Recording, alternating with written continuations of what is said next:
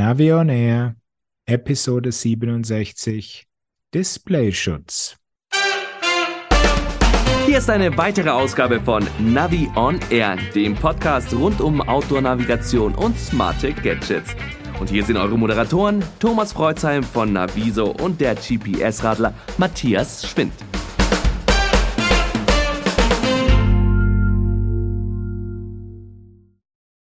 Hallo Matthias. Grüß dich, Thomas. Servus. Schöne Herbsttouren gemacht?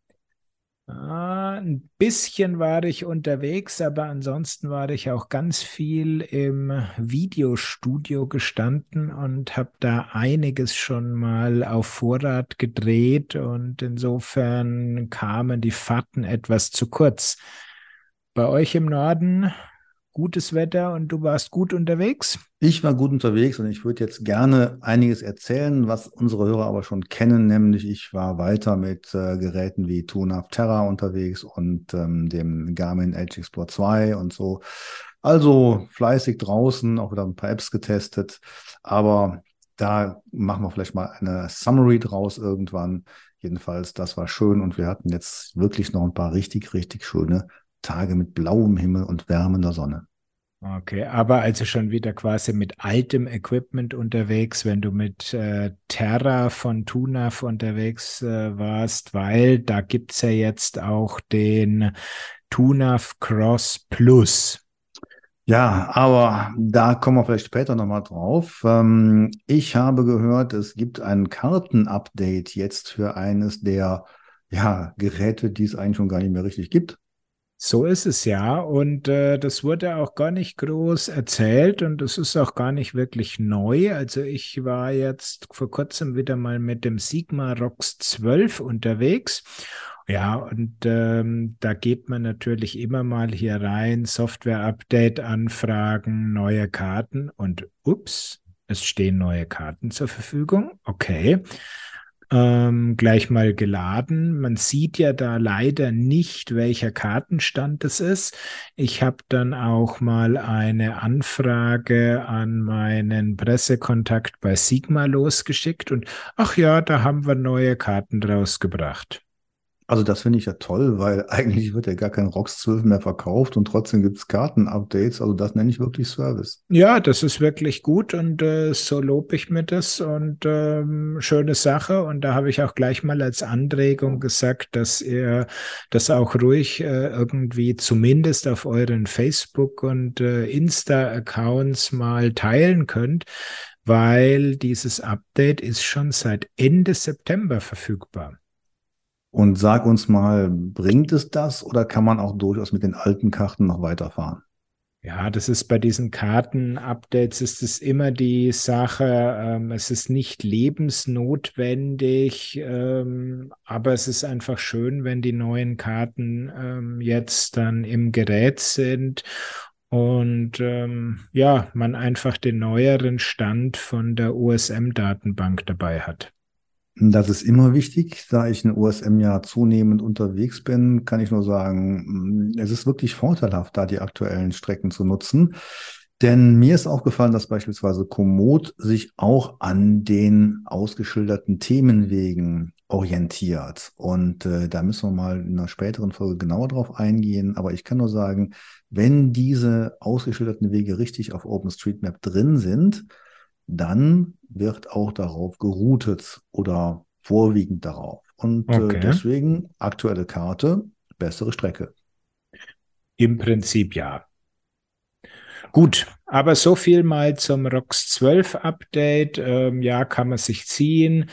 Ich habe es jetzt auch schon von einem unserer regelmäßigen Zuhörer gehört, dem ist es genauso passiert wie mir.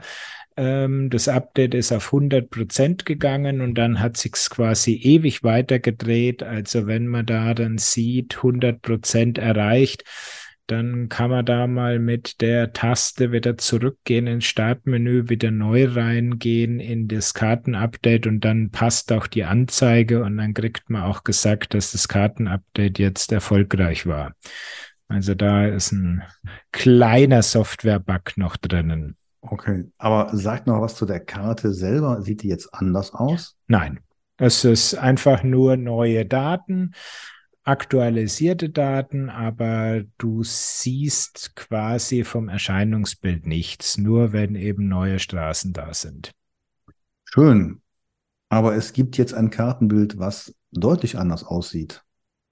So ist es. Und zwar von Komoot. Wir haben es gerade schon angesprochen. Du warst gerade beim Routing und jetzt gibt es eine neue Kartenoption, die ist exklusiv für die Komoot Premium-Nutzer und nennt sich 3D-Karten.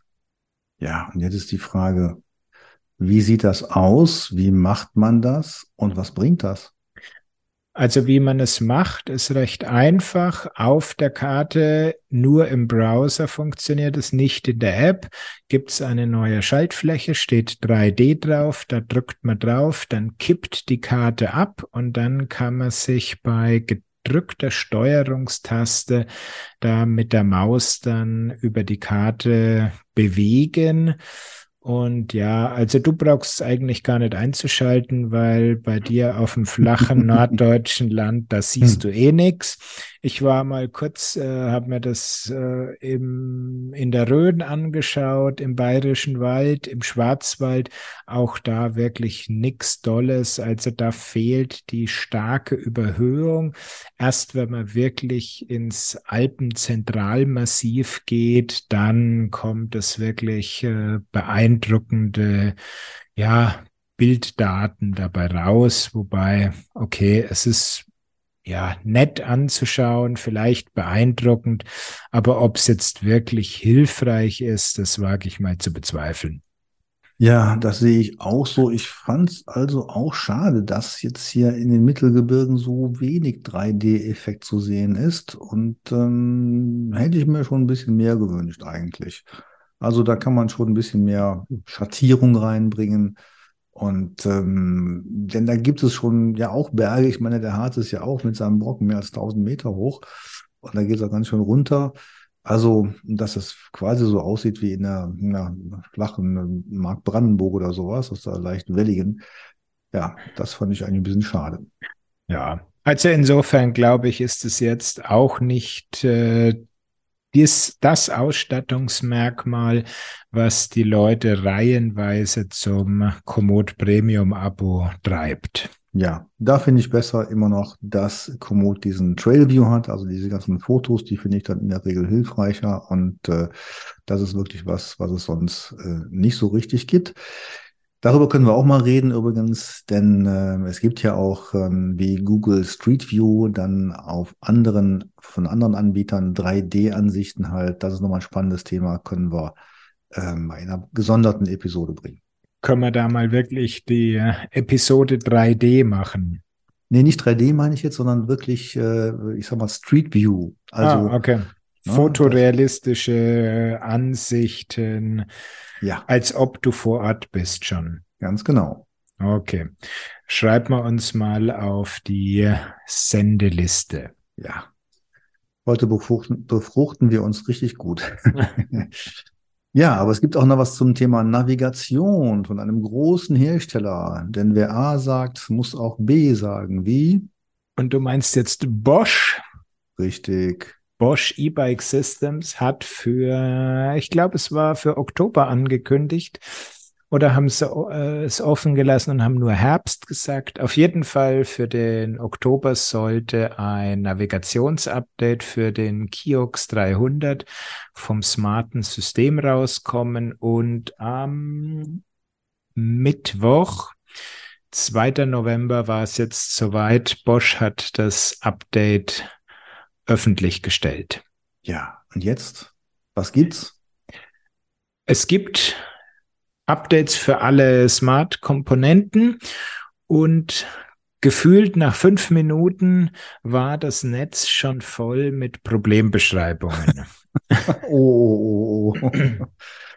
Ja, ja, wobei das betrachte ich dann schon immer ein bisschen differenziert, weil ich meine, äh, wenn du eine Million Leute jetzt mal übertrieben gesagt hast, bei denen es funktioniert, die werden davon einfach nichts sagen.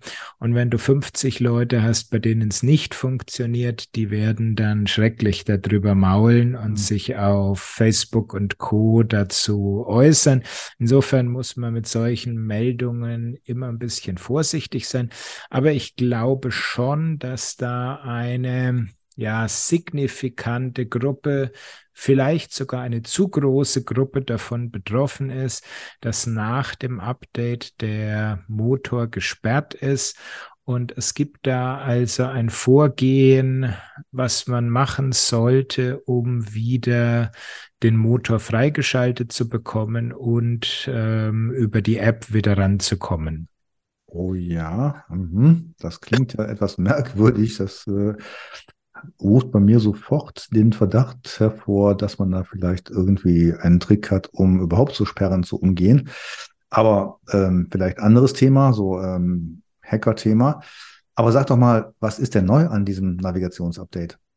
Also du hast auf der Flow-App, wie ja die neue Variante von der Bosch E-Bike äh, App auf dem Smartphone heißt, hast du eben die Möglichkeit, dir eine Strecke planen zu lassen. Da stehen jetzt drei wieder drei Möglichkeiten zur Verfügung. Entweder schnellste Runde, die äh, schnellste Strecke, die ist ganz praktisch in der Stadt. Oder du hast so eine Freizeitstrecke oder eine EMTB-Tour. Da was kannst. War das, was war das vorher? Ähm, ich glaube, da hieß es schnell, schön und EMTB. Ja, und jetzt würde ich mal gerne den Unterschied wissen.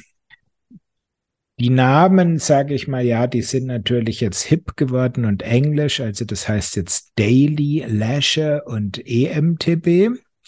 Ähm, aber im Detail muss man schon sagen, ich konnte das ja schon früher mit dem Smartphone Grip ausprobieren.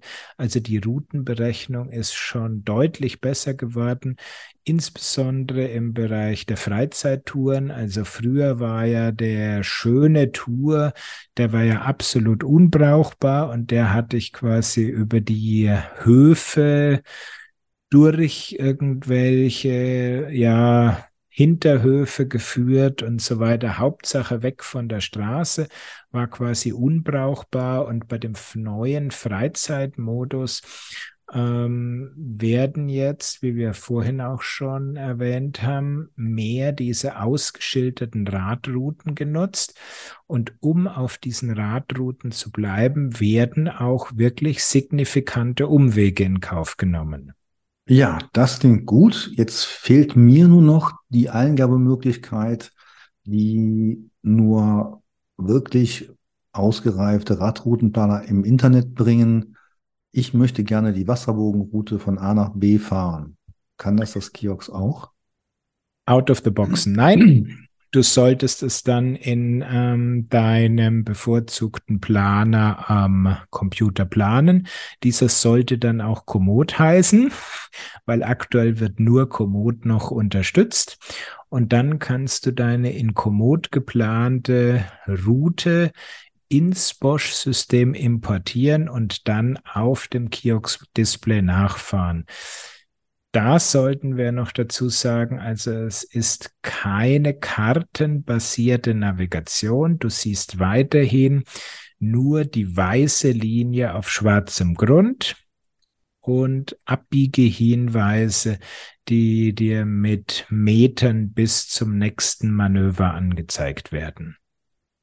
Ja, das klingt jetzt für mich nicht nach einer Revolution, sondern nach äh, 2.1 kommt 2.2. Oder hast du da noch irgendwas, was da so richtig raussticht? Nee, also es ist eine ja, Navigation, wo ich mal sagen würde, in der Stadt ist es mit Sicherheit was Brauchbares. Ähm, vielleicht auch noch die Freizeittour, die mag auch noch funktionieren, wenn du dich auf solchen Radwegen, Wirtschaftswegen und solchen Geschichten aufhältst. auf dem Mountainbike mit den doch häufig sehr dicht beieinander liegenden Trails wird es ohne Karte extrem schwer. Hinzu kommt, dass es, sobald die Route aus Komoot kommt, kein Rerouting gibt, wenn du die geplante Strecke verlässt. Das gibt es nur, wenn du mit der Bosch Flow App die ganze Strecke planst, dann kann dynamisch auf Abweichungen reagiert werden. Aber da kannst du ja keine Zwischenziele oder Routen definieren, sondern es wird einfach nur ein Ziel gegeben und ähm, Bosch berechnet irgendeine Strecke und äh, bietet dir auch außer diesen drei Profilen keine weiteren Alternativen an. Mhm. Ich fürchte mal, das wird ein relativ kurzes Video, was du darüber drehst. Oh, mal abwarten. ich, ich bin ja noch gespannt, ob ich bei denen dabei bin, die äh, nach dem Update nicht mehr fahren können. Oh, das ist ja ganz schlecht. Weil auch sehr interessant, es gab dann in dieser einen Facebook-Gruppe gab es eine Umfrage, hat es bei euch funktioniert? Ja, nein, mit welchen Randparametern und so weiter. Es war ein sehr großer Teil, der eben gesagt hat, ja, hat funktioniert. Und bei den Leuten, die nein, ich hatte Probleme, war sehr interessant und auffällig, dass wirklich, hm, ich würde sagen, gut drei Viertel mit Android unterwegs waren und nur ein Viertel mit ähm, iPhone. Und die iPhone-Leute hatten signifikant weniger Probleme. Tja, aber ganz ehrlich, wenn ich ein Update vor der Nase habe, wo ich befürchten muss, dass mein E-Bike nachher nicht mehr geht, dann will ich es doch gar nicht draufspielen. Das ist jetzt die große Frage. Bist du da so mutig? Ich meine, ähm, du kriegst es ja wieder hin. Es äh, ist ein bisschen aufwendig. Also das Prozedere ist dann App vom Handy löschen, in die Bluetooth-Einstellungen gehen, dort die Verbindung, diese Kopplungsverbindung rauslöschen, die App das Handy neu starten, die App wieder installieren, dich wieder einloggen und dann über einen langen Druck auf eine Taste am Controller wieder neu verbinden. Ja, das ist sehr schön. Äh, willkommen im ähm, wievielten Jahrhundert? Ja, gut, das ist halt schon äh, nerdig dann, klar. Also ich glaube, da werden auch einige Leute werden da auch scheitern. Und ähm, was ich da auch den Zuhörern mitgebe, gerne mal so ein Update einfach nicht dann machen, wenn man gerade eine größere, schöne Tour irgendwie mit den Kumpels fahren möchte, sondern sowas probiert man irgendwie oder so ein Update macht man dann unter der Woche, wo im Notfall auch noch ein Fahrradhändler da wäre, um es wirklich zu retten oder der Support besetzt ist und wenn man einfach Zeit für sowas hat. Ja, aber Matthias, ganz im Ernst, Updates kommen doch inzwischen over the air bei vielen Geräten. Man merkt es eigentlich gar nicht mehr. Man macht sich doch gar keine Gedanken drum. Und das, was da jetzt passiert, also ja, kann passieren, aber ich denke mal, Bosch sollte da schnellstmöglich diesen Fehler erkennen, beseitigen durch ein weiteres Update, dass das aus der Welt ist und dass man nicht wirklich befürchten muss, hallo, äh, ich darf jetzt nur mit Rücksicht auf meinen Fahrradhändler und den Werktag jetzt irgendwie ein Update machen. Das kann es ja nicht sein. Ja, natürlich. Aber gut, jeder muss das halt erst mal lernen, ne? Richtig. Und zwar im Zweifel mit deinem Video. Äh, ich weiß jetzt nicht, ob die Bosch-Entwickler sich das dann angucken. Nee, die, das, die Kunden sollen sich ja angucken, ja. Ja, aber die müssen es ja nicht lernen, wie man Updates macht. Ja, na gut, jetzt haben wir so viel über das geredet, was nicht funktioniert. Ähm, ich habe einfach noch mal einen kleinen Einladungstipp. Okay, du lädst ein. Ich lade ein. Wunderbar. Äh, natürlich, ich zahle nicht, aber ich lade ein. Äh, nein, wir sind jetzt wieder auf der Messe nach langer Zeit, und zwar auf der Leipziger Messe Tourismus und Caravan. Die findet vom 16. bis zum 20. November statt in Leipzig in den Messehallen und ist eine Freizeitmesse mit Navigationsanwendungen. Wir sind dort vor Ort und zeigen natürlich die neuesten Geräte und die neuesten Apps und machen Vorträge und so weiter. Und wenn ihr Lust habt, liebe Hörer, und äh, ja, vielleicht in der Gegend wohnt, dann könnt ihr auch Freikarten bekommen von uns. mit der Aufgabe, uns zu sagen, wo der Stand von Naviso ist. Und wenn ihr uns diese Nummer per E-Mail durchgebt, dann bekommt ihr eine Freikarte, solange der Vorrat reicht. Ist das gut? Das klingt doch super. Also das heißt, äh, erstmal wissen, wo Naviso ist und dann noch schnell sein. Richtig. Und schon ist man auf der Messe dabei und dann kriegt man auch einen handsignierten äh, GPS-Guide. Ich äh, schreibe überall was drauf, auf T-Shirts, auf Helme, auf Fahrräder, kein Problem. Okay, gut, das klingt doch gut. Ich, also das ist dann schon das, was es noch gratis bei dir am Stand gibt, oder? Du hast noch ein paar Exemplare.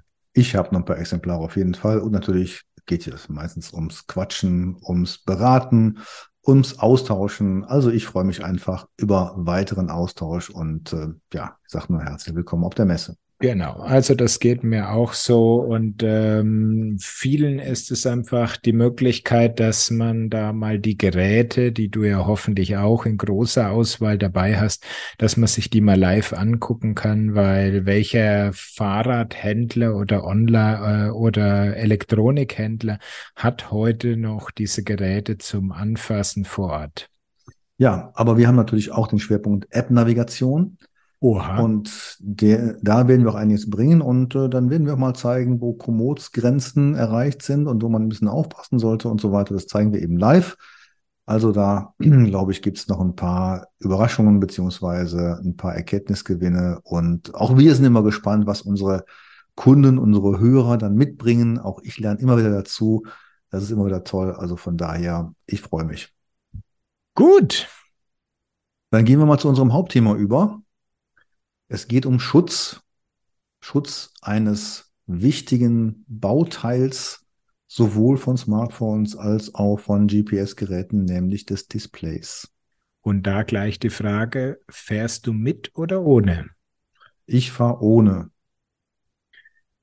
Auf Smartphone, auf GPS-Gerät, auf E-Bike-Display oder immer? So, und das ohne ist bei mir bezogen auf den Schutz an sich. Jetzt muss ich genau überlegen, was ich sage. Also auf eine Folie. Aber ich nehme immer mit, nämlich ich nehme immer eine Hülle mit, um die Geräte, wenn ich sie nicht am Lenker habe und dann in die Tasche lege, dass die gegen Verschrammung, Katschen etc. durch harte Gegenstände geschützt sind. Das ist mein Displayschutz. Okay, das ist clever. Also wenn sie in deinem Gepäck liegen, dann sind sie mit einer einfachen Tasche, Neopren, Stoff, Leder, was auch immer gegen Kratzer geschützt. Socken, Socken. Socken, ja, Matthias. funktioniert auch, genau. Ja. Ja, das ist ähm, schon ganz gut. Das ist im Wesentlichen auch mein Ansatz. Ich meine, wir können mal einen Schritt zurückgehen und schauen, für was soll denn überhaupt dieser Schutz gut sein? Also wir haben jetzt schon mal gemerkt, ähm, für den Transport, auch vom Rahmen den Schutz. Ähm, gegen was möchte man denn vielleicht so ein Display noch schützen?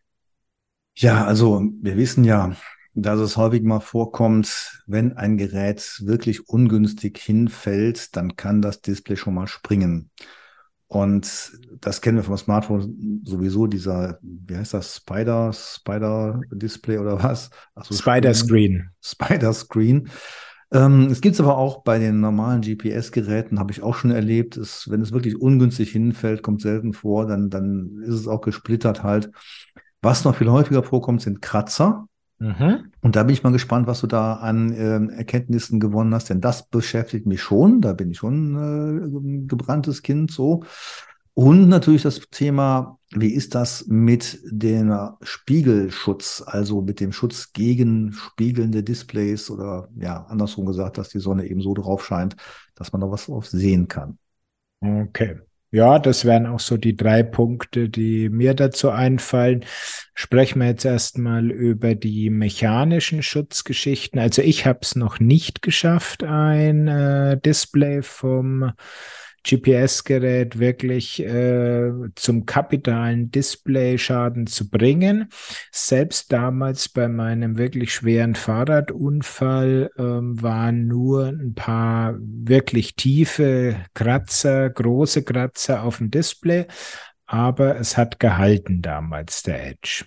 Also insofern das Thema ähm, Displaybruch sehe ich nicht ganz so als problematisch an wie bei einem Smartphone. Beim Smartphone hast du ja diese quasi randlosen Displays und genau das ist auch das Problem. Wenn das äh, Gerät eben runterfällt, ist die Kraft sofort am Glas dran. Während bei unseren GPS-Geräten, da ist ja immer noch ein ganz ordentlicher Rahmen um dieses Gerät. Und wenn man sich mal so von schräg oben anschaut, dann ist ja der oberste Punkt nicht das Displayglas, sondern das Gehäuse geht ein paar Millimeter normal drüber. Also selbst wenn man so einen Edge-Gerät oder auch ein Wahoo oder jeden anderen auf die Display kann, auf die Display-Seite liegt, dann kratzt das Display nicht auf dem Tisch. Ja, wobei, hm, wenn da ein paar hervorstehende Körner, hm, Splitter, sonst was liegen, dann schon. Ja, natürlich. Denn, äh, dieser, dieser Rand ist ja nicht so hoch. Und das Problem ist ja eigentlich, dass so ein Display nicht auf dem Tisch verkratzt, sondern eher, wenn man es irgendwo mal ablegt ähm, und äh, ja, beispielsweise bei einer Pause irgendwo und dann kippt das Ding um und man kommt irgendwie dran und so weiter. Das passiert ja auch nicht jeden Tag. Aber wenn es passiert ist, dann ist richtig blöd, weil die Kratzer kriegt man in der Regel erstmal nicht mehr raus. Oder? Richtig. Ja, also habe ich auch noch nicht probiert. Was mir immer noch beim Thema Kratzer kriegen einfällt, ist, wenn ich mal richtig ordentlich bei Feuchtigkeit auf den Trails unterwegs bin, dass dann einfach der Schlamm hochspritzt und der landet auch dann schon mal gern auf dem Display und dann nimmst du halt die Hand teilweise mit Handschuh und wischst das Display wieder frei und dann hast du natürlich die perfekte Mischung. Also du hast diese Wischbewegung und du hast noch Sand, Lehm, Dreck, der noch richtig schön äh, Partikel hat, die sich reinkratzen können. Also da wird's dann wirklich richtig heftig mit dem Kratzen. Mhm. Aber sag nochmal, wenn ein Display gesprungen ist, kann man das kleben? Nicht wirklich, nein. Also was, was wolltest du kleben? Ähm, du hast ja dann dieses, ja, dieses tolle Spider-Muster drauf und da hilft dir ein Kleben auch nichts mehr. Ja, also wir haben ja einen Tipp noch in der Hinterhand. Also es gibt ja Menschen, die so einen Reparaturservice anbieten und das können wir auch verlinken. Da kann man natürlich, ja, sagen wir mal im Worst Case auch ein Austauschdisplay bekommen. Meine Erfahrung ist, dass diese Displays jetzt nicht ganz so hart sind. Ich habe mal welche gesehen und dass man die noch ein bisschen besser schützen muss, aber es ist schon mal eine gute Hilfe. Okay, also vom Display-Austausch kenne ich jetzt keinen. Da darfst du dann den Link in äh, die Show Notes packen. Ich kenne nur einen Reparaturservice für diese bei den Garmin Oregon Montana Modellen häufig mal kaputtgehenden seitlichen Tasten. Ich meine, der Kollege macht auch die Displays, aber ich schaue lieber nochmal nach, bevor wir da was Falsches posten. Ja, und das andere, ab und zu findet man auch auf eBay und Co. eben ähm, Ersatzdisplay und Hüllen. Wer sich da also ranwagen möchte, könnte da vielleicht auch machen. Aber ansonsten glaube ich, ist wirklich, wenn du es geschafft hast, einen kapitalen Displaybruch hinzukriegen, ist man ganz schnell im Totalschaden. Mhm. So, und was macht man jetzt, wenn man Kratzer da hat. Ich hatte es mal bei kleineren Computern, das war wirklich blöd. Ich hatte die irgendwie auch wie üblich in der Tasche und irgendwie haben die gerieben und sonst was und so. Und das Display war dann wirklich so verkratzt, dass es dann nur noch matt war. Und dann bin ich in einen Smartphone-Laden gegangen und habe mir dann eine Paste geholt, habe das mal versucht und das hat auch gar nicht mal so schlecht funktioniert. Man musste da wirklich eine Zeit lang dann so eine feine weiße Paste mit Vorsicht dann über das Display reiben. Und ich sag mal so, naja, 80, 90 Prozent der feinen Kratzer habe ich dann wieder wegpoliert bekommen. Richtig. Bei Kunststoffdisplays funktioniert es ganz gut. Habe ich äh, in grauer Vorzeit auch mal mit Handy-Displays probiert. Das war auch in Ordnung. Die modernen Navigeräte haben halt schon ähm, überwiegend Glasdisplays und da habe ich es noch nicht probiert, wüsste auch nicht, ob das da mit diesem Polieren vom Display so wunderbar dann funktioniert. Nee, ich glaube, für Glas ist diese Paste auch nicht geeignet, sondern wirklich nur für Kunststoff. Und da ist immer die Frage, was das für Kunststoff ist und wie tief der Kratzer ist und so. Wenn natürlich ein Kratzer, ein, ein, eine Macke im Gerät drin ist, also im Display, dann ist da ja Material weg. Das kann man nicht einfach durch eine Paste wieder dahin zaubern. Das funktioniert natürlich nicht. Genau. Aber man kann zumindest diese kleinen, feinen Kratzer rauspolieren. Also das ähm, ja, klappt schon, aber eben es muss ein Kunststoffdisplay sein. So ist es. Und ähm, da ist dann auch das Thema, also die, die modernen Displays mit ihren äh, Gorilla Glas und so weiter, da bin ich jetzt auch nicht so empfindlich, auch wenn da ein paar kleinere Kratzer drauf sind. Die stören, finde ich jetzt nicht so massiv, dass man da was machen muss. Ähm, das einzige Thema, wo ich sage, da wird dann wirklich eine Display-Schutzfolie spannend, ist Gegenspiegelungen. Mhm. Und wie ist da deine Erfahrung? Bringt das wirklich was? Äh, wie immer im Leben, es kommt drauf an. ja. Also ich habe mal eine Folie von einer Firma zugeschickt bekommen, ähm, die gab es dann auch sehr günstig auf Amazon zu kaufen, gleich ein Sechserpack und da fragst du dich schon, okay, warum sollte ich da jetzt irgendwie gleich ein Sechserpack kaufen? Als ich dann angefangen habe, die zu montieren, war mir klar, warum. Also die war ganz schwierig blasenfrei draufzukriegen. Ähm, also da wurde es eigentlich äh, verschlimmbessert damit. Ähm, wer ja wirklich so ein Kandidat war mit einfachem Display, war der TC früher.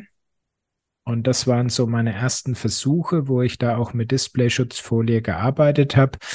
Und ähm, da habe ich mir dann so eine matte Folie gekauft, habe die drauf gemacht.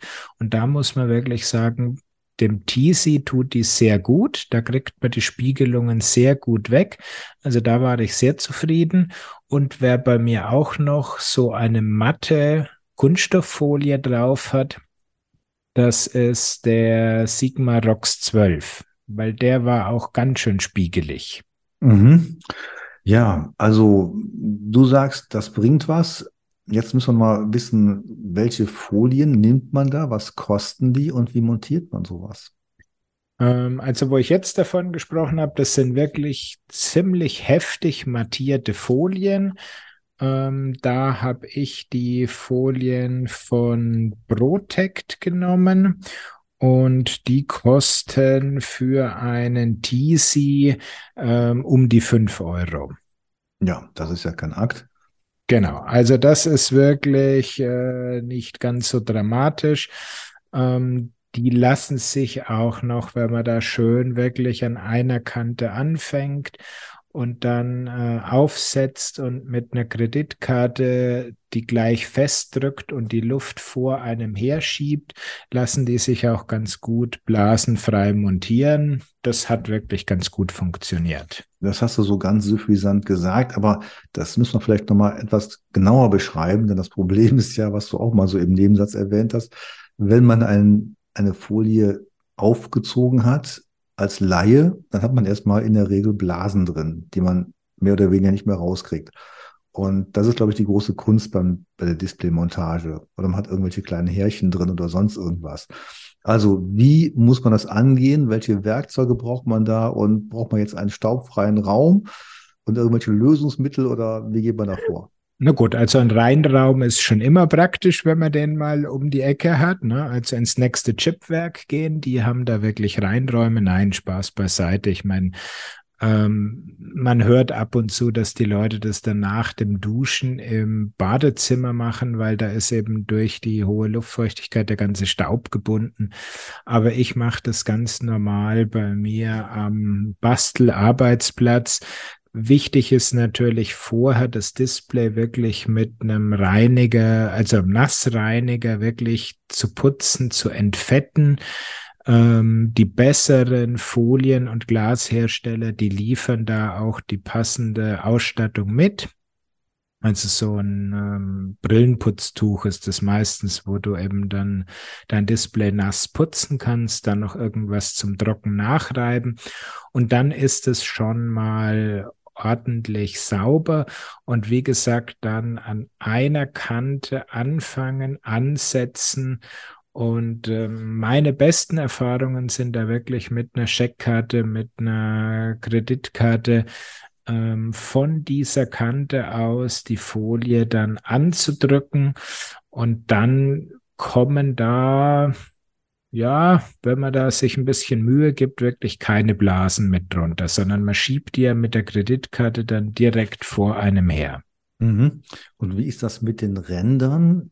Die sind ja wahrscheinlich dann mit der Zeit empfindlich, dass da eine Lücke entsteht und dann irgendwelcher Schmutz eindringt. Ist das so? Hatte ich jetzt noch nicht das Problem. Auch haben sich die Folien, die ich drauf gemacht habe, also die vom TC ist jetzt mindestens mit Sicherheit schon hm, drei, vier Jahre drauf äh, auch da hat sich am Rand die Folie noch nicht gelöst, was ja bei Aufklebern schon irgendwie mal passieren kann. Also in die Richtung habe ich da noch keine Probleme gehabt. Mhm. Also das heißt jetzt in der Praxis, man besorgt sich die Folie, man zieht sie sorgfältig drauf und dann sollte in der Regel eigentlich das Ding auch mehrere Jahre halten. Absolut, genau. Ja, und jetzt, jetzt habe ich noch eine andere Technik mal probiert. Also das ist ja diese wirklich echte Glasscheibe quasi, nennt sich Panzerglas. Du klebst eine zusätzliche Glasscheibe nochmal oben drauf. Ähm, die ist wahnsinnig stabil ist auch sehr komfortabel in der Montage. Also da musste nicht anfangen, hier mit Kreditkarte die Luft vor dir herzuschieben, sondern die legt man da so leicht drauf und die saugt sich dann blasenfrei an. Das war recht gut. Ähm, sie ist nicht ganz so extrem mattiert wie diese Kunststofffolie, die es in Mattausführung gibt aber so eine leichte Mattierung hat sie trotzdem drinnen. Kannst du dir am besten vorstellen, wie das Glas von deinem Wahoo Rome oder Wahoo Bolt. Mhm. Und sieht das denn nicht so ein bisschen komisch aus? Ich habe mal auch natürlich ein paar Geräte gehabt mit einer Folie und ähm, ich fand, da leidet immer so ein bisschen die Optik drunter, wenn man die Kante von dieser Folie sieht. Was sagst du dazu? Also das stört mich jetzt nicht. Ja, man sieht sie, weil so ein, zwei Millimeter ähm, Luft zwischen Display, Glaskante und dieser Folie, die gibt es. Mich stört die jetzt nicht so ähm, bei diesen wirklich stark mattierten Folien wird das Bild, also die Abbildung schon etwas matter und nicht mehr ganz so brillant. Klar, ich meine, du brichst mit dieser Folie ja das Licht. Also du willst ja gerade die Spiegelungen weg haben. Und insofern wird das Ganze dann ein bisschen ausgewaschener, matter. Bei der Panzerglasfolie hast du einen anderen Kompromiss. Das heißt, du bist nicht mehr so super mega entspiegelt, hast nur eine leichte Entspiegelung. Dafür wirkt das Bild noch brillanter und satter. Also, mhm. das ist immer die Frage, in welche Richtung möchtest du mehr gehen? Ähm, also ich habe jetzt auf meinem Bosch Nyon Touch habe ich jetzt dieses äh, Panzerglas drauf. Das tut dem Bosch Display ganz gut. Ich hatte auch dieses Panzerglas auf dem Wahoo drauf. Kein Unterschied. Mhm. Also mhm. da habe ich es wieder runtergenommen und ähm, Also da muss man sagen, die Mattierung, die ähm, Wahoo in sein Displayglas eingebaut hat, ist genauso gut oder schlecht wie die Mattierung von dem Panzerglas. Wer natürlich sagt, okay, ich will auf keinen Fall irgendwelche Kratzer in meinem teuren, heiligen Wahoo drin haben. Du kannst drauf machen. Von der Entspiegelungsseite wirst du keine Vorteile kriegen. Wir haben ja jetzt viel über die GPS-Geräte gesprochen. Wie sieht es denn aus mit den Folien bei Smartphones? Ist das genauso oder gibt es da andere Sachen zu beachten? Also da habe ich nichts drauf. Auf allen meinen Smartphones habe ich keine Folie drauf. Ähm, die Kratzer finde ich ist beim Smartphone gar nicht so dramatisch. Die sind anscheinend deutlich besser, die Displays. Das Thema Spiegelungen finde ich da nicht so wichtig, weil du hast ja das Handy in der Hand und wenn es spiegelt, kannst du es leicht kippen und dann hat sich das Thema erledigt. Naja, wenn du das Handy dann auf der Smartphone-Halterung am Lenker hast, hast du das gleiche Problem wie beim GPS-Gerät da hättest du es wieder, aber so oft bin ich jetzt mit äh, Handy auch nicht unterwegs. Mhm. Und was ist jetzt, wenn du schon ein Spider-Display hast, also wenn du ein Gerät hast, wo ein paar Risse drin sind, Situation wie vorher, oder du hast ein Tablet oder ein, ein, ein Smartphone mit Rissen, sollte man dann da vielleicht nochmal eine Folie drüber kleben? Ich würde sagen, dann ist es zu spät. Das ist richtig, aber vielleicht, äh, ja, man könnte ja denken dann, dass diese gerissenen Displays dann einfach auch dann wegbrechen, dass dann eben auch Splitter da rauskommen. Und dann könnte man eine Folie drüber kleben und dann hat man zumindest diese Gefahr beseitigt. Das mag sein, aber willst du wirklich mit einem massiv gebrochenen oder gesplitterten Display dann noch weiterarbeiten? Also, also ich wenn mir das, was. ja.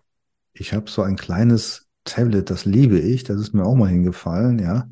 Und seitdem, seit ich glaube drei Jahren oder so, nutze ich das mit diesem gesprungenen Display und äh, frage mich immer wieder, soll ich jetzt was dran machen oder nicht? Ich nutze es einfach. Okay. Aber ja, nicht am gut. Lenker. Nicht am okay, Lenker. okay, okay. Ja, dann kann man natürlich mit so einer Folie eben die, ähm, die rauen Stellen oder diesen Glasbruch nochmal schützen. Also ja, weiß ich jetzt nicht, was man da haben müsste. Ähm, wie ist das mit der Haptik eigentlich? Eine Folie, die müsste doch eigentlich die, die Berührungsempfindlichkeit verschlechtern. Habe ich nichts festgestellt. Also ich habe jetzt auch mal auf einen Garmin habe ich eine viel zu kleine Folie draufgeklebt. Das heißt, ich hatte zur selben Zeit auf demselben Display ähm, mit und ohne Folie und äh, ich zeige das dann auch in einem Video von mir.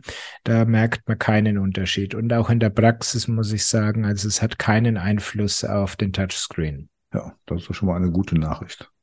Genau. Schön. Also insofern würde ich sagen, Fazit, man kann es machen.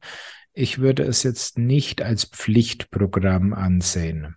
Ja, da bin ich voll bei dir lieber Matthias, und äh, ich werde mich auch wieder vertrauensvoll an dich wenden, wenn ich mal Bedarf habe, mir eine Folie auf mein GPS-Gerät oder Smartphone zu packen. Okay, dann schickst du mir also dein äh, GPS-Gerät und ich darf dann kleben oder wie? Nein, so kompliziert muss es gar nicht sein, sondern ich frage dich einfach dann, was ich nehmen soll. Oder so, genau. Gut. Oder wir sehen uns doch mal äh, hoffentlich wieder mal auf einer der Messen. Ja, das wäre natürlich noch schöner, auf jeden Fall, gar keine Frage. CMT ja. wäre doch da eine Gelegenheit, oder? Ich denke mal, wir werden unsere Hörer damit auch überraschen, wenn wir gemeinsam auf den Messen sind und dann ja vielleicht mal wieder ein paar Partner aufsuchen. Ja, das, was man in Corona-Zeiten eben so schwer machen konnte, was früher quasi selbstverständlich war, da freut man sich jetzt umso mehr drauf. Dass es dann Navion Air live on Stage gibt. genau. Ja, damit sind wir quasi am Ende unserer Episode. Würde ich sagen, jawohl. Bleibt uns nur noch wieder gute Touren zu wünschen. Orientiert euch prima und ich würde sagen, bis demnächst. Bis zur nächsten Folge. Ciao, Servus.